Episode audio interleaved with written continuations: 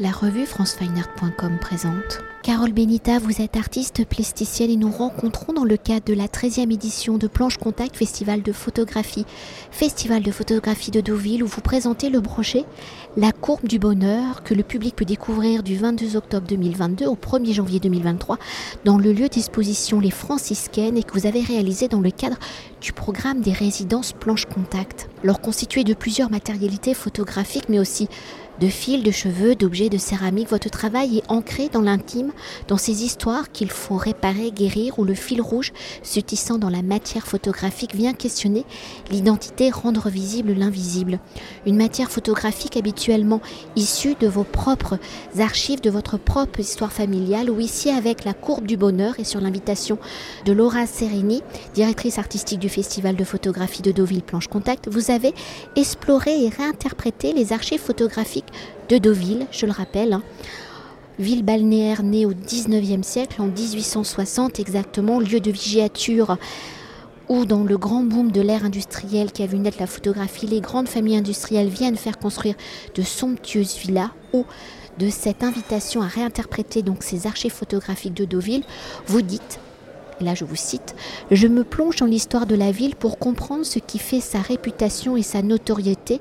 Il me tient à cœur de m'imprégner de l'histoire de Deauville afin de trouver un sujet qui résonne avec mes propres préoccupations pour ensuite transformer cette trace du passé et en faire une œuvre aux préoccupations et à l'esthétique contemporaine. Alors pour arriver enfin à la question, à la consultation des archives, à votre plongée dans l'histoire de Deauville, sur quelle dimension et époque de la ville Avez-vous arrêté votre regard, fait vos recherches? Comment ces dimensions trouvées résonnent-elles avec votre travail, vos propres préoccupations? Alors au départ, en fait, j'ai eu accès aux archives et c'est les archives qui ont déterminé euh, l'époque en fait, tout simplement. C'est qu'au départ, je me suis demandé si j'allais pas travailler sur l'architecture. Et c'est en examinant les photos, où il y avait des comme ça tout un répertoire de photos de maisons de front de mer, je me suis rendu compte que sur certaines photos, il y avait ben, des passants qui passaient. Et c'est ce qui m'a intéressé, c'est cette, cette petite vie. Donc je me suis attachée en fait à sélectionner toutes les photos où on voyait des gens sur les photographies. Et ça s'est passé comme ça. Donc c'est un peu les archives qui ont déterminé, c'est ce que j'ai trouvé qui a déterminé l'époque sur laquelle j'ai travaillé. Donc à savoir euh, début du siècle, les photos doivent dater de 1910, 1920, 1930, et puis les années 60, où c'est une série de photographies en couleur. Ce sont essentiellement des cartes postales qui étaient là sûrement pour documenter ben, la ville de Deauville, et, c'est pour moi une mise en scène du bonheur des habitants de la ville.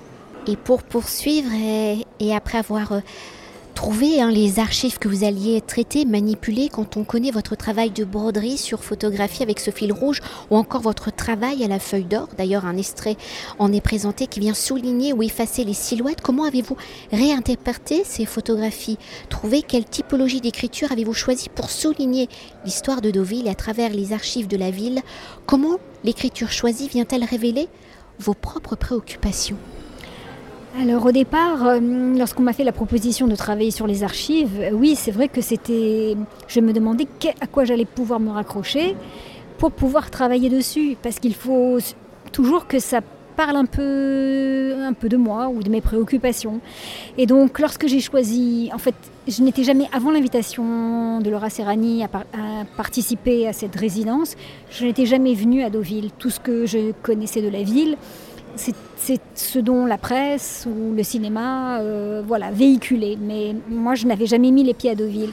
Et lorsque je suis arrivée à Deauville et que Laura m'a fait le tour de la ville pour me montrer les spots où étaient exposés les œuvres, les spots en plein air, ben, j'ai eu l'impression vraiment, de, et surtout après les deux années de confinement, de, ben, de, rentrer dans une autre dimension. Je trouvais vraiment que j'arrivais dans un endroit où tout n'était que luxe, calme et volupté. Et voilà, être ce bord de mer avec ses maisons magnifiques, les grands hôtels, le, les boutiques de luxe, les parterres de fleurs euh, partout. Bon, et, et en fait, ce qui me venait à l'idée, c'est j'avais l'impression qu'ici, en fait, que les lois de l'économie ne, bah, ne s'appliquent pas à, cette région du monde. Et par association d'idées, j'ai pensé à la courbe du bonheur. Et ce sont des courbes que enfin, il y a des observatoires qui s'attachent à déterminer euh, selon certains critères où on est le plus heureux. Alors les critères, euh, ça passe par l'âge, le genre, les revenus, les différents pays. Maintenant l'empreinte aussi, l'empreinte écologique, ça passe aussi par ben, le travail, ça, ça passe par hmm, plusieurs critères. Et donc en allant en chercher sur Internet, enfin, je me suis rendu compte que ces courbes étaient assez énigmatiques, poétiques, et j'ai en fait retranscrit ces courbes sur les, sur les photos. Voilà, tout en ajoutant bien sûr une petite touche de couleur. Euh, pour montrer à quel point la vie est pétillante, poétique. Voilà, c'est une interprétation totalement subjective et énigmatique et poétique. Et si jusqu'à présent nous avons évoqué vos préoccupations à travers euh, ces archives de la ville, peut-on s'attarder sur la matérialité justement de cette archive, de cette histoire que vous avez réinterprétée? Alors quelle est cette matérialité Vous l'avez dit essentiellement ce sont des cartes postales, mais comment et pourquoi ces documents ont-ils produit? Vous l'avez dit également, mais comment se sont-ils transformés en archives, en valeur historique Et si cette matière est support d'histoire à travers votre écriture, quelle nouvelle histoire racontez-vous? Alors, euh, euh, le fait déjà de prendre ces cartes postales, de les scanner, de les imprimer en plus grand, déjà je leur donne un autre statut. Et ensuite, lorsque j'applique cette courbe du bonheur, donc avec des, avec des feutres assez opaques, avec des couleurs assez, assez vivantes, même pareil, je vais leur donner un autre statut.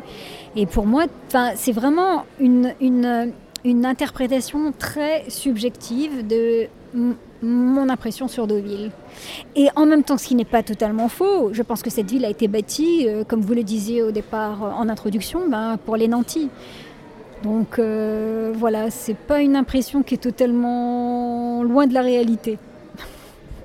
Et peut-être déjà pour conclure notre entretemps, parce que Aujourd'hui, dans cette journée intense de, voyage presse, le temps nous est fortement compté. Pour conclure notre entretien, pouvez-vous nous décrire l'une des œuvres que vous avez réalisées et comment le titre du projet, justement, La courbe du bonheur, s'est-il imposé à vous?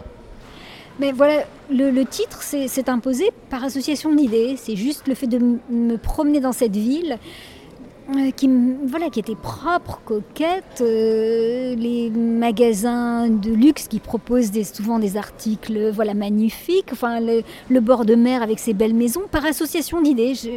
J'ai vraiment l'impression, voilà, et surtout après ces deux années de confinement, d'avoir vraiment atterri. Ben, c'est pour moi, bon, bien sûr, une parenthèse enchantée, mais j'ai l'impression que c'est comme si c'est euh, je suis un peu hors du monde. Il y a une image en particulier à laquelle je pense. En fait, ce sont des golfeurs.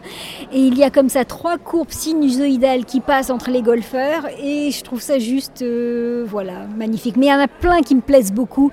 Il y a une courbe en fait où on voit plein de flèches. On a l'impression que comme si c'est des flèches qui veulent atteindre une cible invisible et qui sont comme ça multicolores et qui passent dans tout le sens et qui traversent comme ça comme une, maison.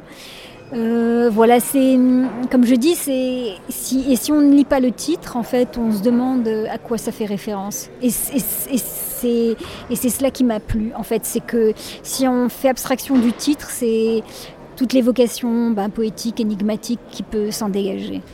Parce que ce qu'on pourrait rajouter, c'est à travers euh, cette réappropriation d'une archive, hein, on pourrait évoquer euh, votre démarche aussi dans une démarche. Alors peut-être dans les recherches, hein, mais d'iconographes, d'archivistes, justement, euh, voire peut-être euh, d'historiennes d'anthropologues, ah, d'études de la société C'est un mot qui me fait un peu peur parce que je, pense que j'ai pas les compétences ni la rigueur au niveau du travail. Comme je dis, moi je ne fais pas une étude sociologique sur, euh, sur la ville de Deauville, ni une étude économique. C'est vraiment, vraiment, vraiment une impression, enfin une, une interprétation très subjective. Et, poétique. Oui, poétique. Merci beaucoup. Bah, merci à vous. Cet entretien a été réalisé par franceweiner.com.